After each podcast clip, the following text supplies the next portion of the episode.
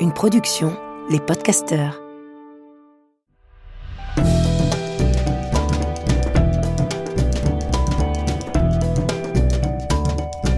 Histoire de mode.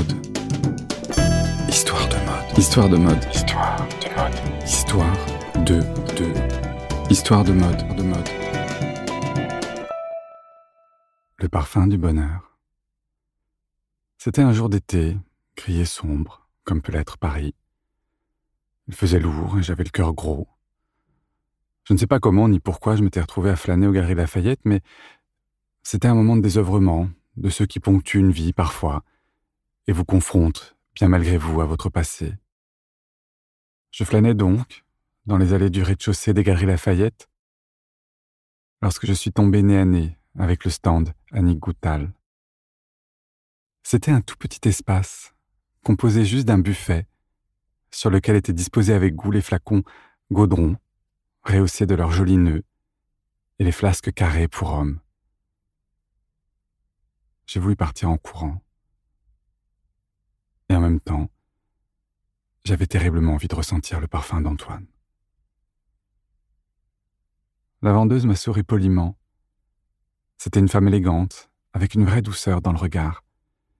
Elle n'avait rien à voir avec les filles fraîchement diplômées d'école de commerce déterminé, que l'on trouvait sur les autres stands. Son sourire m'a fait du bien, et je me suis approché. Elle m'a demandé si je connaissais la maison. Oui, un peu. Et je lui ai parlé de cette amie de ma mère, Annick, qui était antiquaire à Paris, une femme très élégante, vraiment sublime, qui était cliente chez eux. Peut-être la connaissait-elle. Elle était venue déjeuner une fois à la maison, et j'avais été sous le charme. Elle avait les cheveux attachés en catogan, qu'elle maintenait à l'aide d'un beau ruban de velours. Et contrairement à ma mère et ses amis de la profession, également conviés, qui portaient des vestes très structurées, des talons et des parfums tonitruants, elle était en ballerine et sentait la rose. Ce n'était pas un parfum timide pour autant, non. C'était un parfum délicat, légèrement poudré. Il n'envahissait pas, il vous donnait juste envie de vous endormir dans ses bras. Elle nous avait offert, à ma sœur et à moi, à chacun, un petit pochon contenant un parfum. C'était un vaporisateur tout simple, avec un nœud doré et une étiquette. Sur celui de ma sœur était écrit Petite chérie, et sur le mien, Eau d'Adrien. Ça sentait très bon. Ça me faisait penser à ces belles journées d'été en Allemagne, à l'ombre des cyprès, dans le jardin de ma grand-mère. Et en même temps, sans que je ne sois à même de le définir, ça m'évoquait quelque chose de très français, de très parisien. C'était infiniment délicat, et il m'avait semblé posséder quelque chose de précieux. J'en mettais toujours un peu sur ma main avant de m'endormir, pour le plaisir d'être avec cette femme si élégante, pour le plaisir d'être embrassé par quelque chose que je ne savais nommer alors et que je sais aujourd'hui être le bonheur. J'ai appris très récemment, en discutant de cette anecdote avec ma mère, qu'il s'agissait d'Annick Goutal elle-même, qui avait été antiquaire avant de faire des parfums, d'où la possible confusion. Elle l'avait rencontré dans le cadre du travail et l'avait invité à ce déjeuner, regroupant des femmes dans la parfumerie. Toujours est-il que ce jour-là, aux Galeries Lafayette, ce jour d'été triste et lourd, j'ai demandé à la vendeuse si je pouvais ressentir grand amour. Elle a souri avec tendresse. On a vaporisé quelques gouttes sur une carte. Et j'ai revu Antoine. C'était vertigineux. J'ai revu Antoine, ce fameux hiver, durant les grandes grèves, où je m'étais réfugié dans sa petite chambre de bonne de l'avenue Mozart. La ville était totalement paralysée. Il faisait un froid épouvantable. Il n'y avait ni métro, ni bus, ni taxi. Et les embouteillages dans Paris étaient monstrueux. Ma mère m'avait conduit en voiture une fois ou deux à l'école, puis était venue me chercher, mais c'était l'enfer. J'en ai profité pour m'installer chez Antoine, le temps que les choses reviennent à la normale. De chez lui, je pourrais aller à l'école, rue Saint-Roch, à pied. quand de Neuilly c'était vraiment un pèlerinage. Ce concours de circonstances s'annonçait comme des vacances improvisées à Paris. J'ai fourré deux, trois affaires de rechange dans un sac, un cahier et ma trousse de toilette. Puis je me suis mis en marche, un soir, jusque chez Antoine. Il m'avait fallu traverser cette zone abstraite et étrange du bois de Boulogne jusqu'à la porte Dauphine. Il n'y avait personne. C'était comme une île coupée de la ville. Il y avait quelque chose d'effrayant. Mais en arrivant, exténué de froid, j'ai découvert, émerveillé, un petit feu de cheminée. Antoine nous avait préparé une soupe avec du pain frais grillé et du beurre. Il avait chipé une bouteille de champagne chez ses grands-parents. On a mis le transistor sur Nova, qui était encore une radio underground, et qui diffusait, tard le soir, du jazz, ou ce disque de Burroughs, récitant ses poèmes sur une musique moderne. Et on a retrouvé le sourire, là, sur son lit posé à même le parquet, devant cette petite cheminée. J'ai adoré cette liberté, ce temps volé à nos vies. Et je revois Antoine, dans le clair-obscur du petit matin, se lever, puis aller dans la salle de bain et fermer la porte délicatement. Je l'entends encore faire couler son bain dans la minuscule baignoire sabot, se préparer un café sans faire de bruit. J'aimais ce temps en attente, en suspens, porte close. Puis Antoine sortait, nu, dans un nuage de vapeur, ouvrait à toute hâte la malle à vêtements dont il tirait un jean, un t-shirt, un pull et un caleçon. Il semblait les prendre au hasard, comme il venait. Je le revois sautillant pour ne pas perdre l'équilibre, en enfilant son jean. Parfois, il basculait, s'effondrait sur le lit. Je le déshabillais, et il revenait contre moi. Ensuite, avant de partir, avant d'enfiler en plus mon cardigan parce qu'il faisait vraiment trop froid, avant de mettre son caban et sa petite écharpe élimée, de chausser ses converses sans chaussettes. Il mettait quelques gouttes de parfum derrière l'oreille. C'était très particulier, très délicat la façon dont il le faisait. C'était un peu gauche, mais en même temps très précautionneux. Le flacon était posé sur la cheminée, en évidence. C'était une boule rouge surmontée de deux papillons de profil qui s'embrassaient pour n'en former qu'un, qu'un seul de face.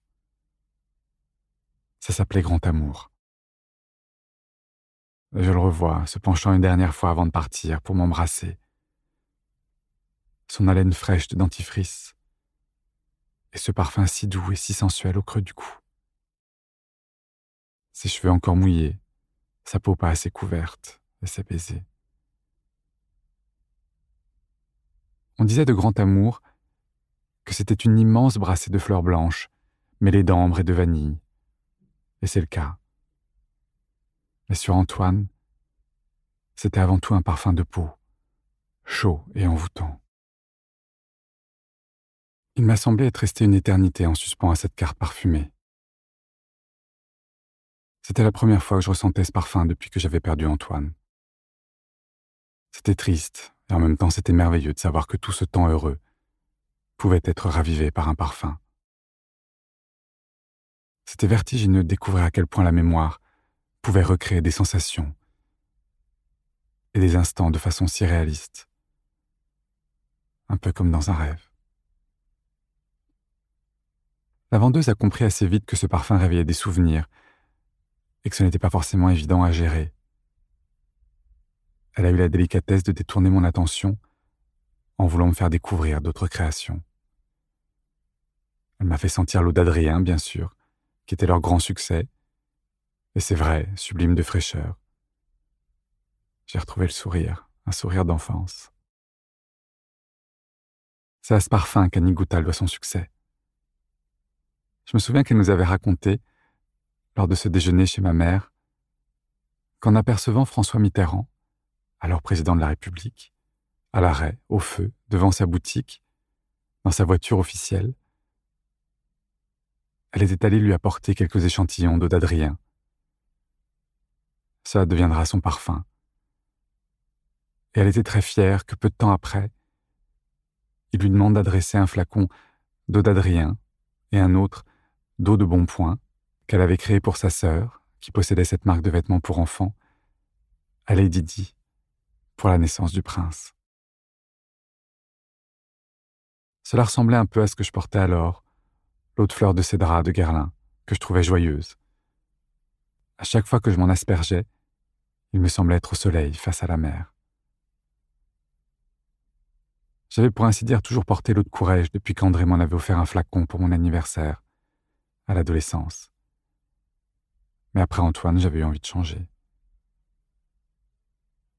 Elle m'a présenté ensuite l'eau du Sud, l'eau pour monsieur, puis l'étrange et sulfureux sable qui m'évoquait ses promenades sur les rochers en Méditerranée, sous un soleil cinglant, où flotte dans l'air une odeur chaude et enveloppante, presque troublante, due à ces plantes sauvages qui jonchent le chemin. Cela me rappelait cette fois où nous avions fait l'amour avec Antoine, là, à l'abri des regards. Mais c'était un parfum trop troublant pour moi. Je n'avais pas le goût du désir à ce moment-là. Elle a ensuite sorti un flacon d'un tiroir, en me précisant qu'il ne lui en restait qu'un, que c'était un parfum un peu spécial, qu'ils avaient de côté pour quelques clients, qui ne pouvaient se résoudre à s'en passer. Ça s'appelait l'eau du fier. C'était effectivement très spécial. On avait l'impression de plonger dans un thé de Chine fumant au coin du feu. C'était magnifique. Mais cela m'évoquait trop les feux de cheminée que l'on faisait avenue Mozart, à l'aide des bûches magiques, lorsqu'on avait les sous pour, car elles brûlaient facilement et duraient longtemps. Oui, tout ça était merveilleux, mais pas pour moi, pas à ce moment-là. Toutefois, je trouvais ça fou à quel point tous ces parfums véhiculaient en eux quelque chose de si français, de si élégant. Tous ces flacons semblaient contenir des pans entiers de ma vie, dans ces appartements bourgeois de mes amis à Neuilly ou dans le 16e. Tout ça était sublime mais trop lié à des souvenirs. J'ai dit la vérité à la vendeuse qui m'a répondu Alors j'ai peut-être une idée. Elle a saisi de l'autre côté de la table un flacon gaudron, de ceux qui contenaient les parfums féminins, et elle a vaporisé une nouvelle carte. Ça s'appelle l'eau du ciel, et c'est d'une douceur merveilleuse. Elle avait raison, c'était aérien, et je trouvais le nom très poétique.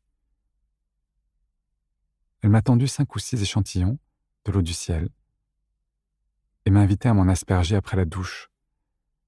Vous verrez, c'est une des plus belles sensations que je connaisse. On sentait qu'elle avait une vraie tendresse pour ce parfum et qu'elle m'offrait ce paquet d'échantillons de bon cœur. J'ai fait exactement ce qu'elle m'a conseillé. J'ai pris une douche en rentrant. La journée avait été poissée lourde. J'avais l'impression de coller. J'ai versé ensuite un peu d'eau du ciel dans le creux de ma main. M'en suis aspergé. Et je me suis allongé sur mon lit. Elle avait raison. C'était d'une douceur incroyable. Il me semblait être sous un tilleul par un beau jour d'été, à la campagne. Le ciel était d'un beau bleu clair, parsemé çà et là de nuages paresseux. On pouvait entendre le bruissement d'une fine brise se faufiler entre les feuilles des arbres, et les bulles d'eau gazeuse pétillaient dans la limonade à portée de main. Et si je fermais les yeux, je retrouvais la fraîcheur d'un baiser amoureux déposé sur le bout de mes lèvres. Je suis retourné quelques jours plus tard voir la vendeuse pour lui acheter un flacon d'eau du ciel. Elle paraissait sincèrement très heureuse que ça me plaise tant.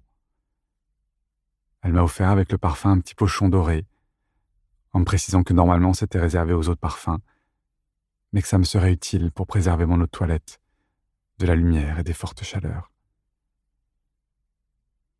J'ai retrouvé dans cette délicate attention un peu d'Annick, qui avait été la seule à ce déjeuner chez ma mère à avoir pensé à ma sœur et moi.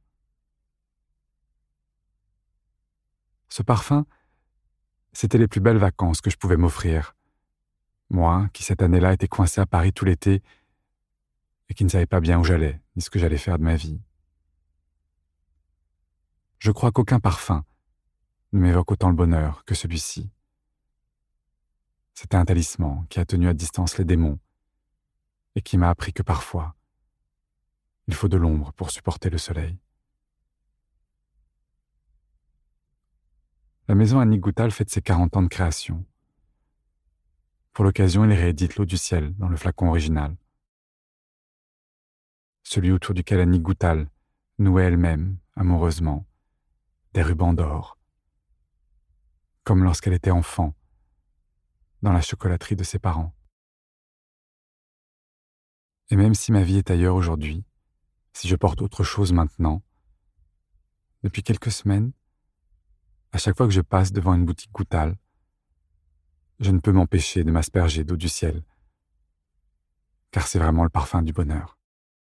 Et c'est délicieux. Merci, je suis ravi de vous retrouver. C'est un épisode sur le parfum, pas sur la mode. J'espère que vous m'en tiendrez pas ombrage, même si pour moi il n'y a pas de distance entre le parfum et la mode. C'est le même univers, c'est la même poésie. Merci d'être là. Je vous embrasse et je vous dis à très vite.